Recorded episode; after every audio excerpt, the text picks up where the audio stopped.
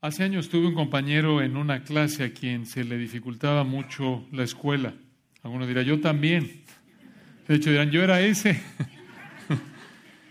y ese compañero a quien se le dificultaba la escuela estudiaba mucho y estudiaba y estudiaba y al pobre se le olvidaba lo que estudiaba, no se acordaba y realmente se esforzaba, pero se le olvidaba. Y por eso obviamente se le hacía muy difícil tomar exámenes. Y la razón por la que tenía problemas de memoria era porque antes de que el Señor lo salvara, se había entregado a pecar con la droga. Y tanta droga le afectó su memoria, su capacidad de recordar. Y nos pasa lo mismo en la vida espiritual, desde el punto de vista de que se nos dificulta obedecer al Señor, pecamos por la misma razón por la que este compañero se le dificultaba la escuela. Y esa razón es porque no recordamos, no recordamos, olvidamos. Y específicamente no recordamos al Señor y su palabra. Y hoy tenemos planeado estudiar un pasaje que nos enseña la importancia de recordar para obedecer. Necesitas recordar para obedecer. Recuerda para obedecer. Ese es el título de nuestro estudio de Deuteronomio capítulo 8. Recuerda para obedecer. Deuteronomio capítulo 8.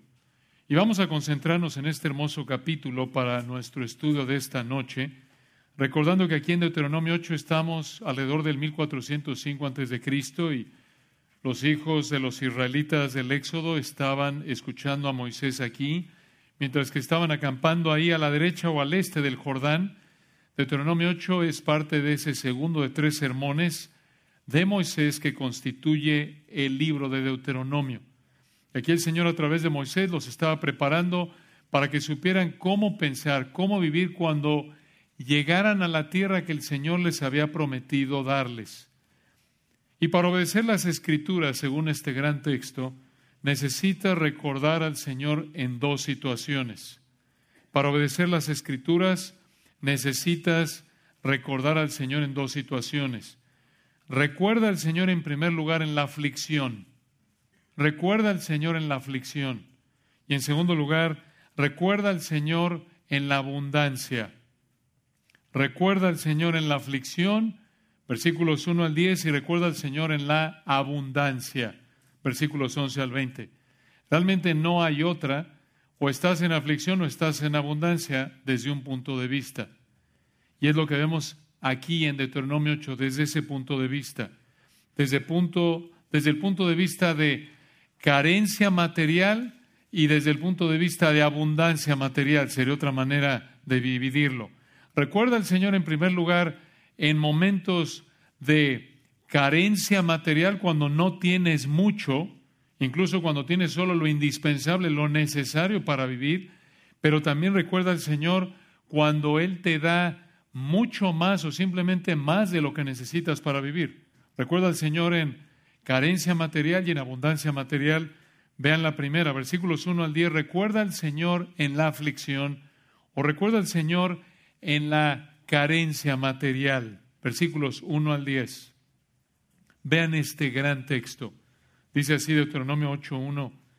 Cuidaréis de poner por obra todo mandamiento que yo os ordeno hoy, para que viváis y seáis multiplicados y entréis y poseáis la tierra que Jehová prometió con juramento a vuestros padres. De nuevo, esto fue para los israelitas bajo el antiguo pacto. Es evidente ahí eso de vuestros padres. Está hablándole de sus ancestros a estos israelitas. Ahora, ustedes recordarán que a lo largo de nuestro estudio de Deuteronomio, el Señor ya ha dicho esto varias veces. Obedece. Versículo 1.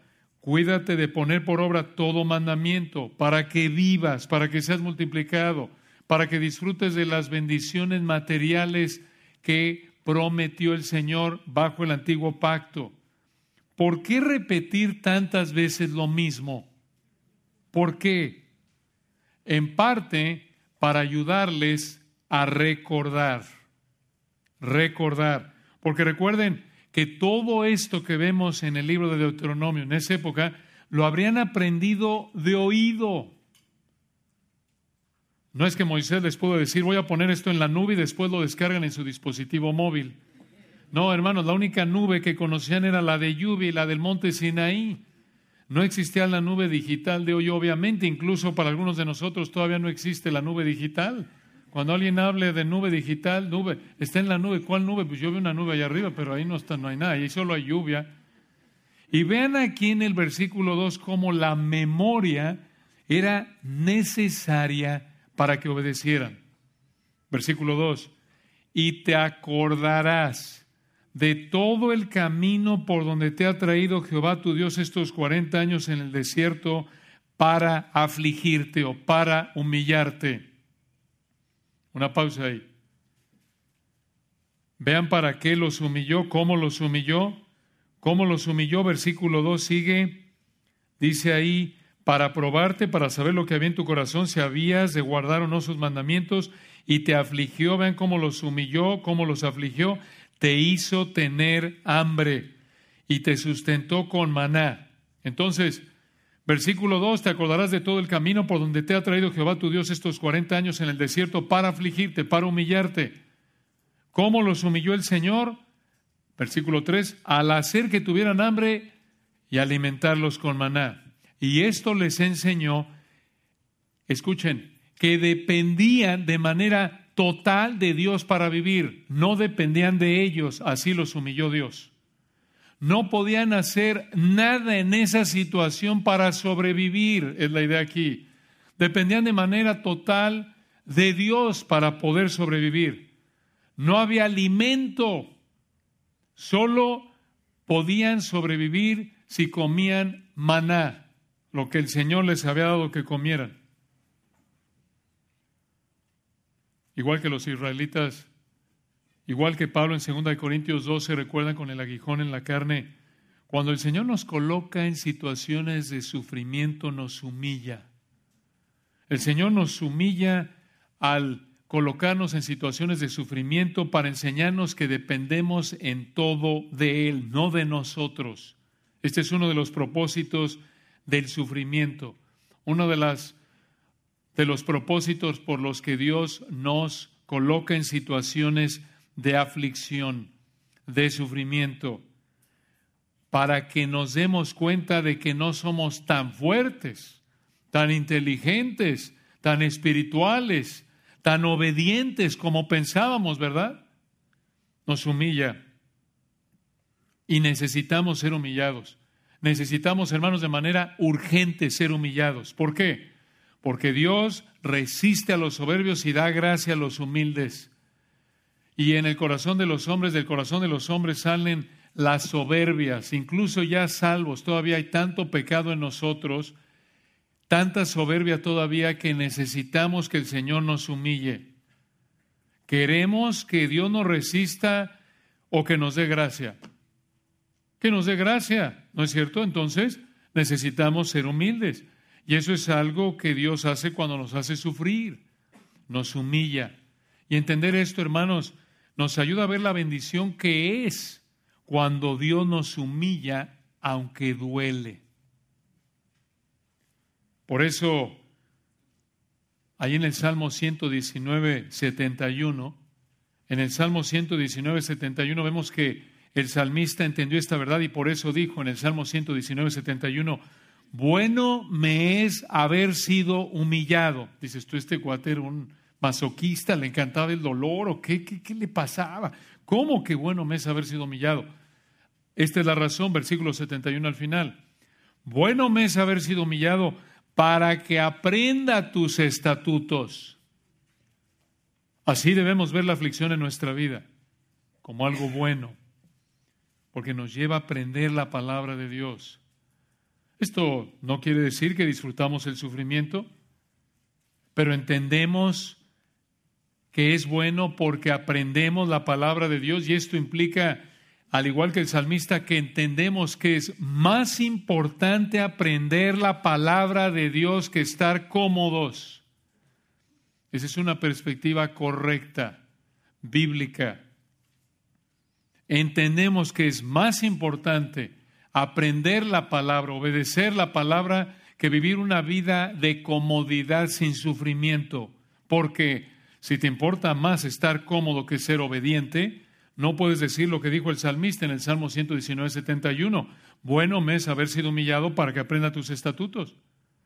Esta es la perspectiva de Pablo cuando dijo con otras palabras en 2 Corintios 12, cuando el Señor, después de tres veces de que le rogó al Señor que le quitara el aguijón en la carne, ¿recuerdan? Y le dijo el Señor, bástate mi gracia. Eh, Pablo dijo, de buena gana que me, me, voy a, me, me voy a quedar así, estoy satisfecho porque cuando soy débil entonces soy fuerte. Es la misma perspectiva del salmista. Bueno me es haber sido humillado para que aprenda tus estatutos. Esto también implica que tenemos una actitud dócil, humilde, ante la palabra de Dios. Porque si enfrentas aflicción pero te enojas o te amargas por tu aflicción, no vas a decir que es bueno que fuiste humillado. Ser humillados duele. Y en muchas ocasiones duele mucho. Solo el Señor sabe cuánto sufrimos cuando nos coloca en situaciones de aflicción, pero es bueno porque Salmo 119, 71, aprendemos la palabra de Dios si tenemos una actitud humilde. Cuando sufrimos, podemos llegar a entender mejor la palabra de Dios. Por ejemplo, quizás entiendes por la obra del Espíritu Santo, obviamente, conforme estás siendo humilde, cuando estás sufriendo, quizás entiendes mejor la necesidad de ser compasivo hacia los que sufren, segundo de Corintios 1. Como dijo Carlos Spurgeon, los mandamientos de Dios son mejor leídos por ojos mojados de lágrimas. Los mandamientos de Dios son mejor leídos por ojos mojados de lágrimas. De nuevo, el asunto es la actitud. Ese es el punto de fondo que el Espíritu Santo produce en nosotros y una de las maneras que el Señor usa la aflicción es para humillarnos, como lo vemos aquí en Deuteronomio 8.2. Entonces, el Señor trajo a estos israelitas de Deuteronomio 8 caminando 40 años por el desierto para humillarlos y observen también otro propósito, versículo 2 Deuteronomio 8.2, y te acordarás de todo el camino por donde te ha traído Jehová tu Dios estos 40 años en el desierto, en primer lugar, para afligirte, para humillarte. Número dos, para probarte, para saber lo que había en tu corazón, si habías de guardar o no sus mandamientos. En otras palabras, Dios los trajo dando vueltas 40 años, según este texto, para probar su obediencia. ¿Cómo? ¿Cómo probaba su obediencia? Porque tenían que recoger solo lo necesario para comer un día, pero en el sexto día debían recoger para dos días, como dice Éxodo 16. ¿Por qué decimos eso? Porque vean ustedes, para ver si había de guardar o no sus mandamientos, versículo 3, y te afligió y te hizo tener hambre y te sustentó con maná. Y el Señor, recuerdan en Éxodo 16, les dijo, mira, van a recoger solo lo necesario para un día, si no se va a echar a perder el maná, pero en el sexto día van a recoger para dos días, porque quiero que el séptimo día descansen, estén concentrados en mí, Éxodo 16. De la misma manera, esas situaciones de sufrimiento que nos humillan, también las usa el Señor para probar nuestra obediencia, para probar nuestra confianza en su palabra. Porque cuando estamos sufriendo, igual que los israelitas, podemos vernos tentados a pecar con mayor facilidad en ciertas áreas. Por ejemplo, cuando no estás apretado de dinero, cuando tienes buen margen, hay un colchoncito bastante cómodo de ingreso. Cuando no estás apretado de dinero, es más fácil en un sentido no afanarte por tus necesidades materiales. Cuando tienes ahí un cuentón de banco y te sobra, no, yo no me afano. Señor, provee para mí. No, Señor, gracias. No, por, no, no, yo, yo estoy, yo confío en ti, Señor, que tú provees. Gracias, Señor. Pero cuando estamos apretados de dinero, ah, nuestra confianza en Dios y su palabra puede ser probada en esa área, ¿verdad? Filipenses 4:19, mi Dios pues suplirá todo lo que os falta conforme a sus riquezas en gloria. Y lo citas cuando estás ahí, cuando estás ahí prácticamente bañándote con leche, digamos ahí como en la época de Job, ¿no? Dices, no, yo, el Señor provee, yo confío en Él. Pero cuando no hay ni agua, cuando no sabes a lo mejor de dónde viene la próxima comida, ahí ya es más difícil confiar en el Señor. Y vean cómo los alimentó el Señor en esos años en el desierto, versículo 3. Deuteronomio 8:3. Y te afligió otra vez, te humilló, y te hizo tener hambre, y te sustentó con maná, comida que no conocías tú, ni tus padres la habían conocido. Una pausa ahí. El Señor les dio maná desde Éxodo 16 hasta Josué capítulo 5, unos 40 años comieron maná. De hecho, aquí en Deuteronomio capítulo 8 todavía estaban comiendo maná. Y escuchen, no les faltó alimento ni un solo día de esos 40 años. Aquí en Deuteronomio 8, de nuevo, todavía estaban comiendo maná. ¿Qué era el maná? Un alimento sobrenatural, milagroso que el Señor les dio. Y de nuevo, aunque lo único que comieron durante 40 años fue maná, la Biblia no dice que alguno de ellos se enfermó porque solo comía maná. No dice que tuvieron un problema de anemia. No tuvieron falta de hierro. No tuvieron algún problema de malnutrición. ¿Qué significa esto? ¿Qué indica esto? que el maná contenía, escuchen, todos los nutrientes necesarios para la salud de los israelitas. Esto muestra la sabiduría y el poder del Señor. Imagínate lo cómodo que habría sido comer maná. Solo comer maná hasta quedar satisfecho y tienes una dieta equilibrada, saludable. Punto. No tienes que contar calorías, no le tengo que bajar acá, no tanta grasa, no tanto azúcar, no tanta sal, no tanto picante. No, hermanos. Cuidado, bájale al maná, no le pongas tanta salsita al maná porque va a afectar la colitis. Cuidado con el limoncito, no, no baja, no le puedes poner curtidito ahí porque es mucho, no. No, no te va a caer mal el maná, no, no, nada de eso. Esto, esto muestra que era un alimento perfecto. El maná era mejor que cualquier alimento orgánico. Mejor que cualquier superalimento, como hoy día los llamamos, mejor que la chía, la quinoa, el kale y demás. No, no le llegaba. Mejor que cualquier suplemento alimenticio y todos juntos combinados. Nos ayudaría, de hecho, tener maná para evitar comer de más de esto o aquello, incluso nos ayudaría a comer maná y así evitar el subir de peso, tener problemas alimenticios, ¿verdad? Y muchos tenemos nuestro intento de maná, hermanos. Ese alimento especial que pensamos que si lo comemos no vamos a engordar. Si comemos ese alimento especial, mira, este me lo recetó mi abuelita. Si lo tomas a la misma hora diario, todo idéntico, no, vamos a no vas a engordar, ni te vas a enfermar, ni te vas a arrugar. Ese licuadito en la mañana, o tal vegetal, o tal receta de la abuelita, o ese ingrediente ahí de nuestros países de origen, ya ahí lo traen de contrabando ahí en el avión, ese es otro, ese es otro tema para otra predicación. Andan ahí de contrabando ahí con su maná porque piensan que sin eso no, no pueden, no pueden, no pueden vivir. O esa barrita de proteína, esa a veces nuestro intento de maná.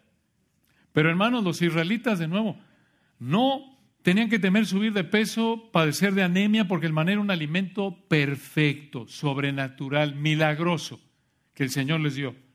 Y con solo comer maná estar satisfechos, habrían tenido la mejor dieta de la historia después de Génesis capítulo 3. Entonces, el versículo 3 dice que el Señor los hizo tener hambre y satisfizo esa hambre con el maná. ¿Para qué? ¿Para qué hizo esto el Señor? Versículos 2 y 3, para dos cosas, uno para humillarlos, dos para probar su obediencia, pero vean también versículo 3, una tercera cosa para la que el Señor los mantuvo con maná. Un tercer propósito, versículo 3 al final, mucha atención, para hacerte saber, y aquí viene uno de los textos mejor conocidos de Deuteronomio, pero vean el contexto. Como todo texto, tenemos que entender aquí lo que viene antes, después, para entender lo que el Espíritu Santo quiso que entendieran estos israelitas que oyeron esto por primera vez, la intención del autor, la intención autoral, versículo 3, para hacerte saber que no solo de pan vivirá el hombre, mas de todo lo que sale de la boca de Jehová vivirá el hombre. Un texto monumental. Dios quería que supieran que el maná no era lo único de lo que vivían, por perfecto que era. A pesar de la perfección de ese alimento, como tratamos de describirlo hace un momento, Dios quería que supieran que el maná no era lo único de lo que vivían, no era lo más milagroso el maná, lo más, no era lo más sorprendente, lo más sorprendente era que vivían de la palabra que, versículo 3, sale de la boca de Dios. ¿Cómo dices tú? ¿Cómo? Porque, escucha, fue la palabra de Dios la que hizo posible que tuvieran maná. Ellos debían confiar en la palabra de Dios, en que Dios había dicho que les daría maná para comer. Seis días recogerían, tenían que confiar en el Señor, como ya lo explicamos en Éxodo 16. El Señor dijo y ellos tenían que confiar en lo que Él dijo, en su palabra. Ellos debían confiar en la palabra de Dios, en que Dios había dicho que les iba a dar maná para comer, tal como se los había explicado, y por lo tanto la palabra de Dios era más importante que el maná que comían. Y de hecho, en términos de existencia es igual para nosotros. Dices tú, ¿cómo? ¿Por qué? Porque, escucha, si no fuera porque el Señor mantiene existiendo y dirigiendo su creación por la palabra de su poder, ni comeríamos y mucho menos existiríamos. Hebreos 1.3. Porque Él sustenta el Hijo todas las cosas por la palabra de su poder. Recordarán que el Señor usó este versículo para responder a la primera tentación de Satanás, ahí en Mateo 4:4, cuando Satanás le dijo, si eres hijo de Dios, y que estas piedras se conviertan en pan. Y el Señor dijo, escrito está, no solo de pan vivirá el hombre, sino de toda palabra que sale de la boca de Dios vivirá el hombre. Y así el Señor nos dio una gran lección de que la palabra de Dios es más importante que el alimento físico. Él confió de manera perfecta en que el Señor proveería su alimento en su tiempo. El alimento espiritual es más importante que el alimento físico. ¿Por qué? Porque el alimento espiritual, la palabra de Dios, satisface necesidades eternas. Y el alimento físico, la comida, satisface necesidades temporales. Mediante su palabra entonces el Señor te da vida eterna, fortalece tu vida espiritual para que puedas servirle fielmente aquí en la tierra y disfrutar de recompensa eterna por tu servicio fiel. 1 Corintios 3. Él va a pagar a cada uno, Él va a dar a cada uno, Él va a recompensar a cada uno conforme a su obra. Gran lección. Y otra lección muy útil que aprendemos del Señor en Mateo 4, cuando usó Deuteronomio 8.3 es cómo enfrentar la tentación, cómo, cómo enfrentas la tentación cuando te viene un pensamiento a la mente que te tienta a pecar en algún área. ¿Cómo respondes eso? Igual que el Señor, escrito está. Respondes esa tentación específica con la palabra de Dios correctamente interpretada y aplicada, como el Señor lo hizo. Esto, claro, implica que le estamos estudiando para entenderla y aplicarla correctamente. Por ejemplo, tal vez te ves tentado a codiciar algo de alguien más y recuerdas Hebreos 13, 5 y 6. Escrito está, Hebreos 13, 5 y 6. Te ves tentado a codiciar algo que no es tuyo, lo que sea. Hebreos 13, 5. Escrito está, sean vuestras costumbres sin avaricia, contentos con lo que tenéis ahora, porque Él dijo, no te desampararé ni te dejaré.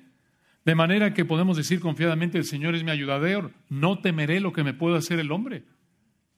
Y así es como continuamente estamos refutando la tentación a pecar, como el Señor, escrito está, escrito está, escrito está, ¿se acuerdan?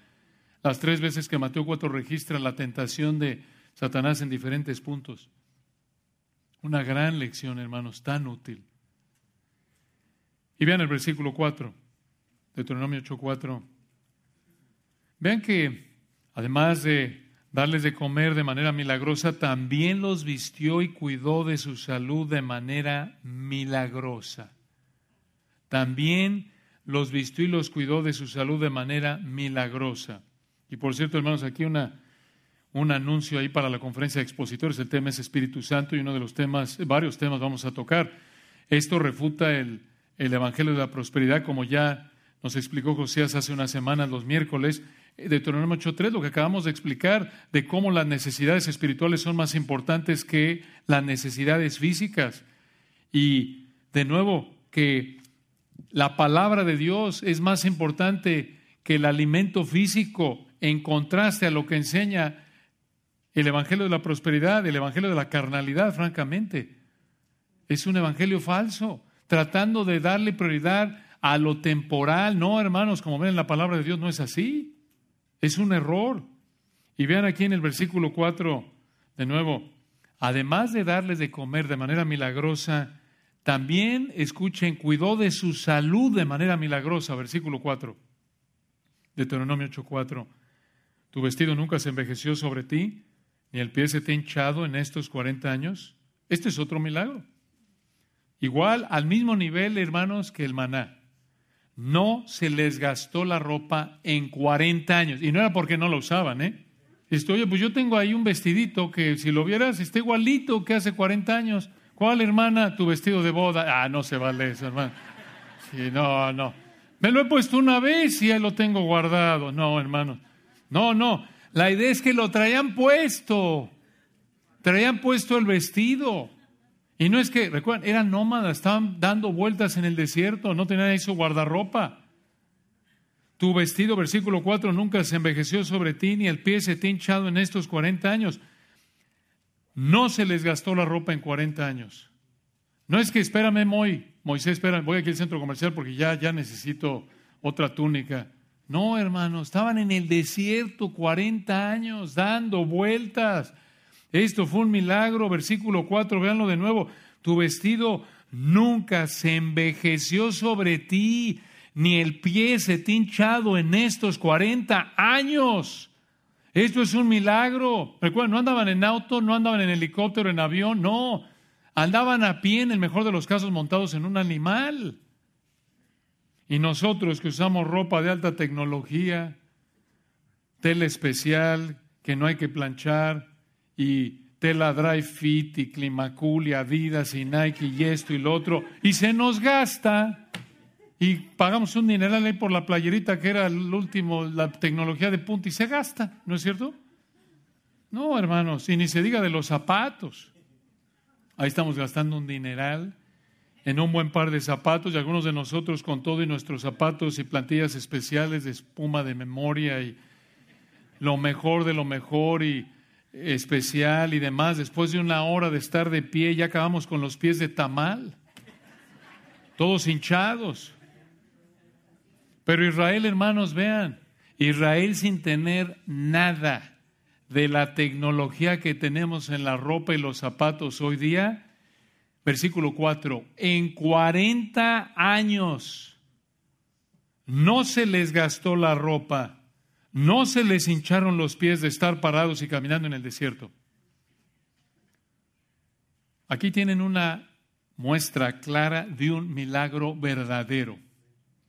Para aquellos que hoy día dicen que el Señor sigue haciendo milagros como en tiempos bíblicos, a ver, ¿qué tal este milagro de 40 años? 40 años sin que se les gastara la ropa a unos dos millones de israelitas caminando en el desierto y no se les hincharan los pies. Esto es un milagro genuino. Dirás tú, bueno, aquel, claro, no se le hincharon los pies porque se la pasaba montado en un animal. No, todos. Dice el texto claramente, ¿no es cierto? En el versículo 4, todos, no algunos. Cuando el Señor hizo milagros, en la época en la que estaba escribiendo su palabra, Antiguo y Nuevo Testamento, eran milagros de este tamaño, de este calibre. Y no dependía, como pueden ver, de la fe de estos israelitas, porque como ustedes saben, la mayoría no eran creyentes. Y escuchen, aunque el Señor no nos provee en la actualidad milagrosamente de comer, sí lo hace providencialmente, incluso en la aflicción. Él nos va a dar lo que necesitamos para vivir por el tiempo que nos quiera vivos. Mateo 6, ¿qué comeremos, qué beberemos, qué vestiremos? Los gentiles buscan todas estas cosas, pero el Señor sabe que tenéis necesidad de estas cosas. Más vosotros, ¿qué? Buscad primeramente el reino de Dios y su justicia y todas estas cosas os serán añadidas. Y la manera primordial por la que Él lo provee por el trabajo, el que no quiere trabajar tampoco coma. Pero debemos mantenernos en dependencia humilde de Él, confiando en su palabra. Debemos ser como la viuda de 1 Timoteo 5.5. 1 Timoteo 5.5, la que en verdad es viuda y ha quedado sola, esto es, la que no tiene nadie que le provea para sus necesidades materiales, no tiene seguro social, no tiene cuenta de banco, patrimonio, no tiene un marido, no tiene hijos, no tiene nadie que pueda atenderla. 1 Timoteo 5.5 en términos de que le ayude con dinero para vivir. 1 Timoteo 5.5, espera en Dios. Esto es, confía en Dios. Y vean cómo demuestra su confianza en Dios. 1 Timoteo 5.5, escuchen, y es diligente en súplicas y oraciones noche y día. ¿Cómo anhelamos ser así, hermanos? ¿Cómo necesitamos ser así? ¿Cómo nos cuesta ser así? Vivir en dependencia continua del Señor, tengamos mucho o poco, dependemos por igual del Señor. Y observen en versículo 5 lo que dijo Moisés a Israel en Deuteronomio 8:5. Reconoce a sí mismo en tu corazón que como castiga, en el hebreo como disciplina el hombre a su hijo, así Jehová tu Dios te castigo, te disciplina. ¿Por qué dijo esto? Porque esto fue lo que hizo el Señor durante esos 40 años. Los estaba disciplinando, escuchen, en el sentido positivo. Los estaba enseñando, educando. Aunque los que oyeron Deuteronomio 8, recuerdan, eran los hijos de los disciplinados, estos israelitas que oyeron esto en Deuteronomio 8, también habrían vivido en carne propia esa disciplina. 40 años en el desierto y habría sido algo que les habría enseñado. Entonces, recordar, recuerden, el Señor les está diciendo, acuérdate, versículo 2, y te acordarás. Entonces, del 2 al 5, acuérdate. Y en particular aquí en el 5, recordar que el Señor disciplinaba la desobediencia debía motivarlos, empujarlos, alentarlos a obedecer los mandamientos del Señor. ¿Dónde dice eso? Versículo 6. Vean Deuteronomio 8:6. Guardarás pues, esto es, debido a que, versículo 5, debido a que el Señor disciplina la obediencia para enseñarte, versículo 6, guardarás pues los mandamientos de Jehová tu Dios, andando en sus caminos y temiéndole. De nuevo, hermanos, otra vez la repetición. ¿Por qué? Porque esto era oral. No estaban tomando notas. Repetir, repetir, repetir. Era de oído, era estar recordando, memorizando. Versículo 7, Deuteronomio 8, 7. Porque Jehová tu Dios te introduce en la buena tierra, tierra de arroyos, de aguas, de fuentes y de manantiales, que brotan en vegas, esto es valles y montes. Versículo 8, tierra de trigo y cebada, de vides, higueras y granados tierra de olivos, de aceite y de miel. Versículo 9, escuchen, tierra en la cual no comerás el pan con escasez, ni te faltará nada en ella, tierra cuyas piedras son hierro, y de cuyos montes sacarás cobre. ¿Qué es esto? Que la tierra de Canaán sería fértil, con mucha riqueza, aún en el área mineral. Versículo 10, escuchen, Deuteronomio 8:10, y comerás y te saciarás y bendecirás a Jehová tu Dios por la buena tierra que te habrá dado. Aquí tienen ustedes la respuesta correcta a todas las bendiciones que el Señor les daría en Canaán, que describió ahí en los versículos 7 al 9. Así como el Señor, escuchen esto, Así como el Señor les había provisto maná por 40 años, así les iba a proveer de manera generosa al llegar a Canaán. Y su respuesta, versículo 10, debía ser bendecir a Jehová, alabarlo, agradecerle por su provisión. Esta es la respuesta correcta, hermanos, a la provisión del Señor. Bendecirlo, agradecerle. Primera de Timoteo 4, así es como debemos recibir lo que el Señor nos da. Por eso ahí cuando está hablando Pablo de los alimentos, todo lo que Dios creó es bueno y nada es de desecharse si se toma con acción de gracias. Primera de Timoteo 4, 4. Por eso le agradecemos al Señor. Esa es la respuesta correcta a la bendición del Señor en nuestra vida, la bendición material, el alimento. Señor, gracias. Señor, te bendigo, versículo 10. Comes, te sacias, bendices a Jehová tu Dios, a Yahweh tu Dios, al Señor Jesucristo, porque Él es tu proveedor. Entonces, para obedecer las escrituras igual que los israelitas, necesita recordar al Señor en dos situaciones. En primer lugar, recordar al Señor en la aflicción, versículos 1 y 2, 1 al 10. Recordar al Señor en la carencia material, pero también en segundo lugar, versículos 11 al 20, necesita recordar al Señor en la abundancia, en la abundancia material. No solo en la carencia material, sino también en la abundancia material. Versículo 11. Vean esto, Deuteronomio 8:11. Cuídate, un mandato en el hebreo, un imperativo. Cuídate. El Señor le dijo a estos israelitas, versículo 11, cuídate de no olvidarte, vean el contraste en el versículo 2, y te acordarás, ¿lo ven ahí? Te acordarás, y ahora lo opuesto, o dicho de otra manera, cuídate de no olvidarte. Acuérdate, cuídate de no olvidarte. Misma idea. Acuérdate, versículo 2, versículo 11, cuídate de no olvidarte de Jehová tu Dios para cumplir sus mandamientos, sus decretos y sus estatutos que yo te ordeno hoy. Vean otra vez la importancia de no olvidar al Señor, de recordar al Señor para obedecer. Pero aquí en particular, vean aquí cómo el Señor les mandó que recordaran, se cuidaran de no olvidarse del Señor para obedecer. Vean en qué situación, versículo 12. Deuteronomio 8, 11. Vean de nuevo ahí la secuencia.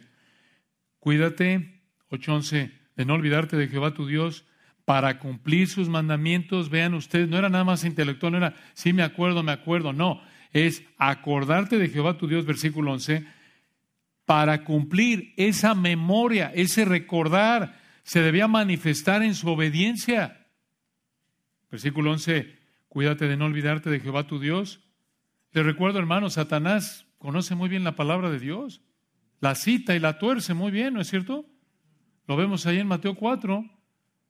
No, hermanos, no, Satanás es muy bueno conociendo la palabra, no, es recuerda recuerda al Señor, lo cual apunta a que recuerde su palabra para obedecer. Y versículo 11, véanlo de nuevo, cuídate de no olvidarte de Jehová tu Dios, para cumplir sus mandamientos, sus decretos y sus estatutos que yo te ordeno hoy. No suceda, versículo 12, que comas y te sacies y edifiques buenas casas en que habites. Vean aquí, hermanos, una pausa.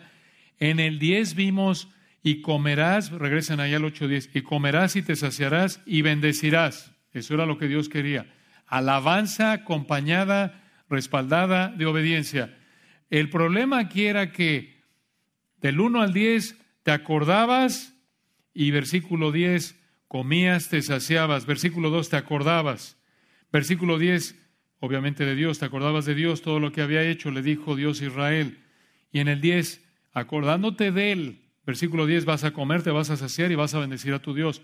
El problema es, versículo 11, que si te olvidas, versículo 12, no suceda que comas y te sacies y edifiques buenas casas en que habiten y que habites, versículo 13, vean el énfasis en la abundancia en Deuteronomio 8:13, mucha atención. Y tus vacas y tus ovejas se aumenten. En ese entonces el ganado era un sinónimo o una expresión de riqueza. No es que hoy día, bueno, pues tengo 10 gatos, ¿y qué? ¿Eres millonario? No. Pues no, ya, ya perdí mucho, pues les tengo que dar de comer, tengo 10 perros. No. Aquí la idea era como si en nuestra época fueran muchas posesiones. Era como decir, pues este cuate tiene tres, cuatro carros y qué carrazos tiene.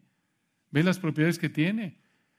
Versículo 13, las vacas, las ovejas eran, representaban riqueza, obvio, porque costaba tenerlas y mantenerlas y lo que producían. Versículo 13, vean el énfasis en la abundancia, versículo 13, y tus vacas y tus ovejas se aumenten y la plata y el oro se te multipliquen y todo lo que tuvieres se aumente están aquí en abundancia, están aquí en bonanza. Y aquí viene la tentación, escuchen, a olvidar lo que el Señor hizo por ellos en el 14. Deuteronomio 14.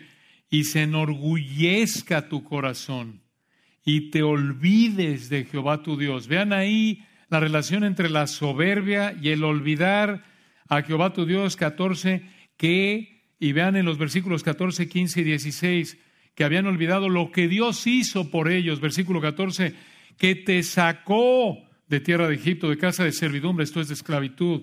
15, que te hizo, Dios lo hizo solo, que te hizo caminar por un desierto grande y espantoso, lleno de serpientes ardientes y de escorpiones y de sed, donde no había agua, y Él te sacó agua de la roca del pedernal en números 20. Aquí les está recordando, no solo te dio, recuerdan, versículo 3, maná, no solo versículo 4, tu vestido nunca se envejeció sobre ti, ni el pie se te hinchó en 40 años, sino que además, versículo 14, te sacó cuando eras un esclavo. No tenía nada Israel. Eras un esclavo miserable, un pordiosero.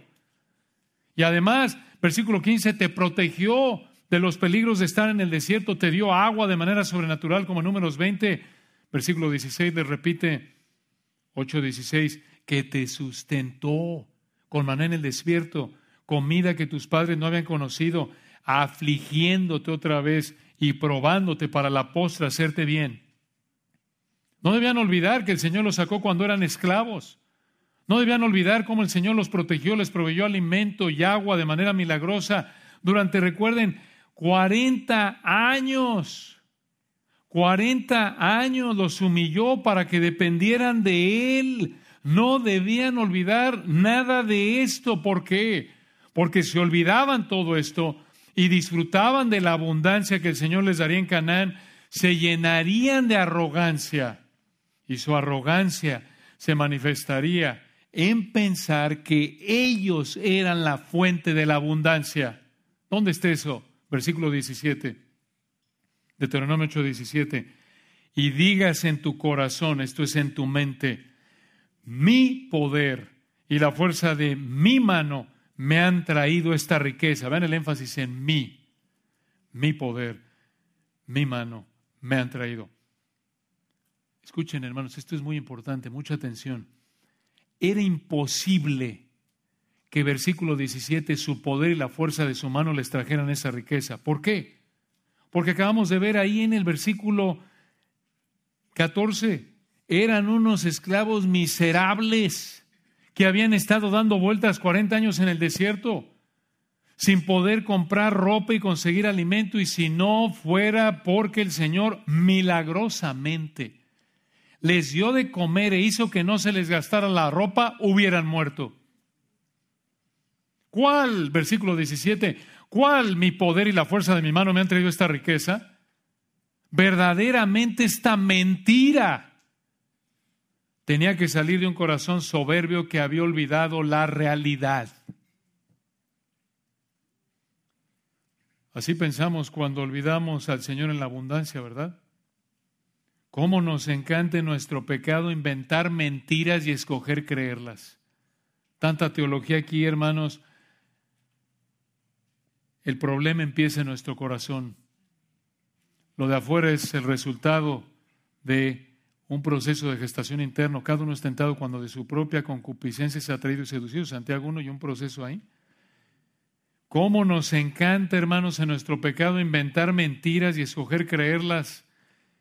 En lugar de pensar que ellos eran la fuente de su riqueza, versículo 18, otra vez el Señor regresa a lo que les dijo en el versículo 2, a lo que les dijo en el versículo 11 con otras palabras, versículo 18 sino acuérdate de Jehová tu Dios, porque Él te da el poder para hacer las riquezas, a fin de confirmar su pacto que juró a tus padres como en este día.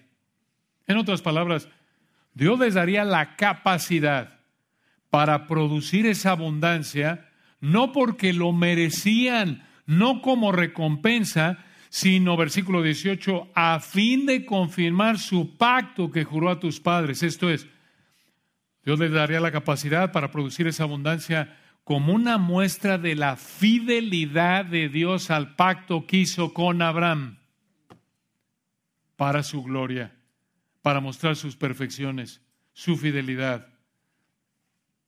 Alimento en abundancia, buenas casas, bienes materiales en abundancia, dinero en abundancia, toda esa abundancia podía tentarlos a ensoberbecerse y olvidarse del Señor y de lo que había hecho por ellos, a inventar la mentira de que ellos eran la fuente de su riqueza.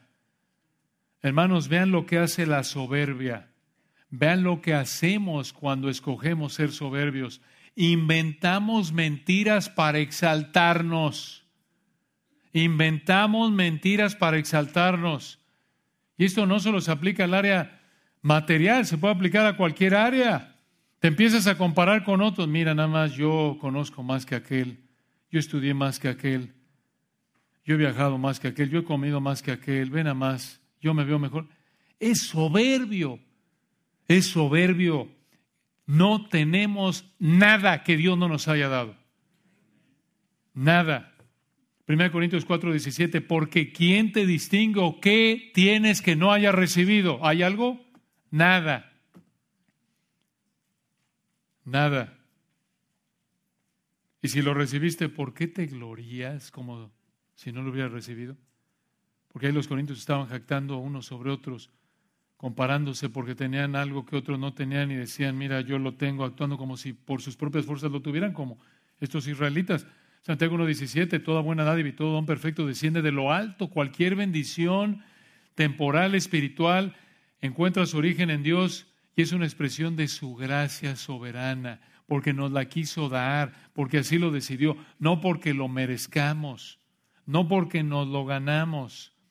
La vida, la salud, las oportunidades de preparación de trabajo, privilegios de servicio en el área espiritual, dónde sirves, cómo sirves, todo, cualquier expresión de bendición te lo ha dado Dios. Y por lo tanto, no debes creer la mentira de que tú eres la fuente de algo de lo único de lo que tú eres fuente es del pecado que tú cometes. Y ni eso es razón para jactarte. Al contrario, es razón para avergonzarte, Romanos 6. Todos estamos en la misma situación. Y vean cómo el Señor concluyó este gran capítulo con una advertencia final. Observen versículos 19 y 20 dos verdades clave aquí, que amarran o que están ligadas a lo que les acaba de decir. Observen, en primer lugar, olvidarse del Señor lleva la idolatría. Olvidarse del Señor lleva la idolatría, versículo 19. Mas si llegares a olvidarte de Jehová tu Dios y anduvieres en pos de dioses ajenos y les sirvieres y a ellos te inclinares, yo lo afirmo hoy contra vosotros que de cierto pereceréis. Y vean una verdad más, Olvidarse del Señor no solo llevaría a la idolatría, versículo 19, sino también olvidarse del Señor, versículo 20, es un pecado que merece ser disciplinado. Olvidarse del Señor es un pecado que merece ser disciplinado. Versículo 20, como las naciones que Jehová destruirá delante de vosotros, así pereceréis. ¿Por qué? 20, por cuanto no habréis atendido a la voz de Jehová vuestro Dios. Si Israel olvidaba a Dios y se entregaba a la idolatría, Dios los trataría igual, dice el versículo 20, que las naciones idólatras de Canaán. ¿Cómo? Los destruiría. Sin privilegios en ese punto. Hermanos, aquí hay una verdad muy importante. Escucha, no es inocente el que dice, olvidé cumplir con mi responsabilidad. No, no. Si se te olvida ir a trabajar un día, aunque pidas perdón, te descuentan el día, ¿no es cierto? Claro, claro, tú tienes la responsabilidad de acordarte. Y a la luz de este texto, si Israel o nosotros nos olvidamos del Señor es porque en lugar de obedecer las escrituras, preferimos inventar ideas falsas en nuestra mente para satisfacer nuestros deseos pecaminosos. Esto es muy importante. Esta es una verdad muy importante. Y hermanos, como vemos aquí, la abundancia material puede ser una prueba igual o más fuerte que la aflicción. ¿Escuchaste eso? La abundancia material puede ser una prueba igual o más fuerte que la aflicción. Dios puede usar el dinero en tu vida para mostrarte cómo está tu corazón. Como lo vemos aquí. Entonces, debes darle gracias al Señor por lo que te da y aún por usar, y aún debes usar el dinero para mostrar y agradecerle a Él porque usa el dinero para mostrarte lo que hay en tu corazón. Y si Dios te ha dado más de lo necesario, no dejes de depender de Él. Si Dios te ha dado menos de lo que piensas que necesitas, no dejes de depender de Él. Es igual. No busques conseguir dinero de manera pecaminosa. En resumen, debemos recordar a Dios con mucho o poco dinero. Tenemos que vivir como las viudas de, 1 Timoteo 5:5 de nuevo, esperando en Dios, siendo diligente en súplicas y oraciones noche y día. Oremos para terminar. Padre, te agradecemos por este gran texto tan útil, tan rico en contenido, como lo es toda tu palabra.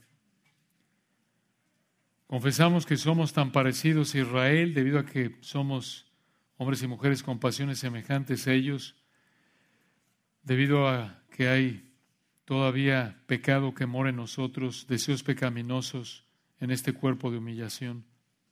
Te pedimos, Padre, que uses estas verdades para llevarnos a examinar nuestra vida, reflexionar, a que recordemos que no tenemos nada que tú no nos hayas dado, ninguna bendición es por nuestro propio mérito.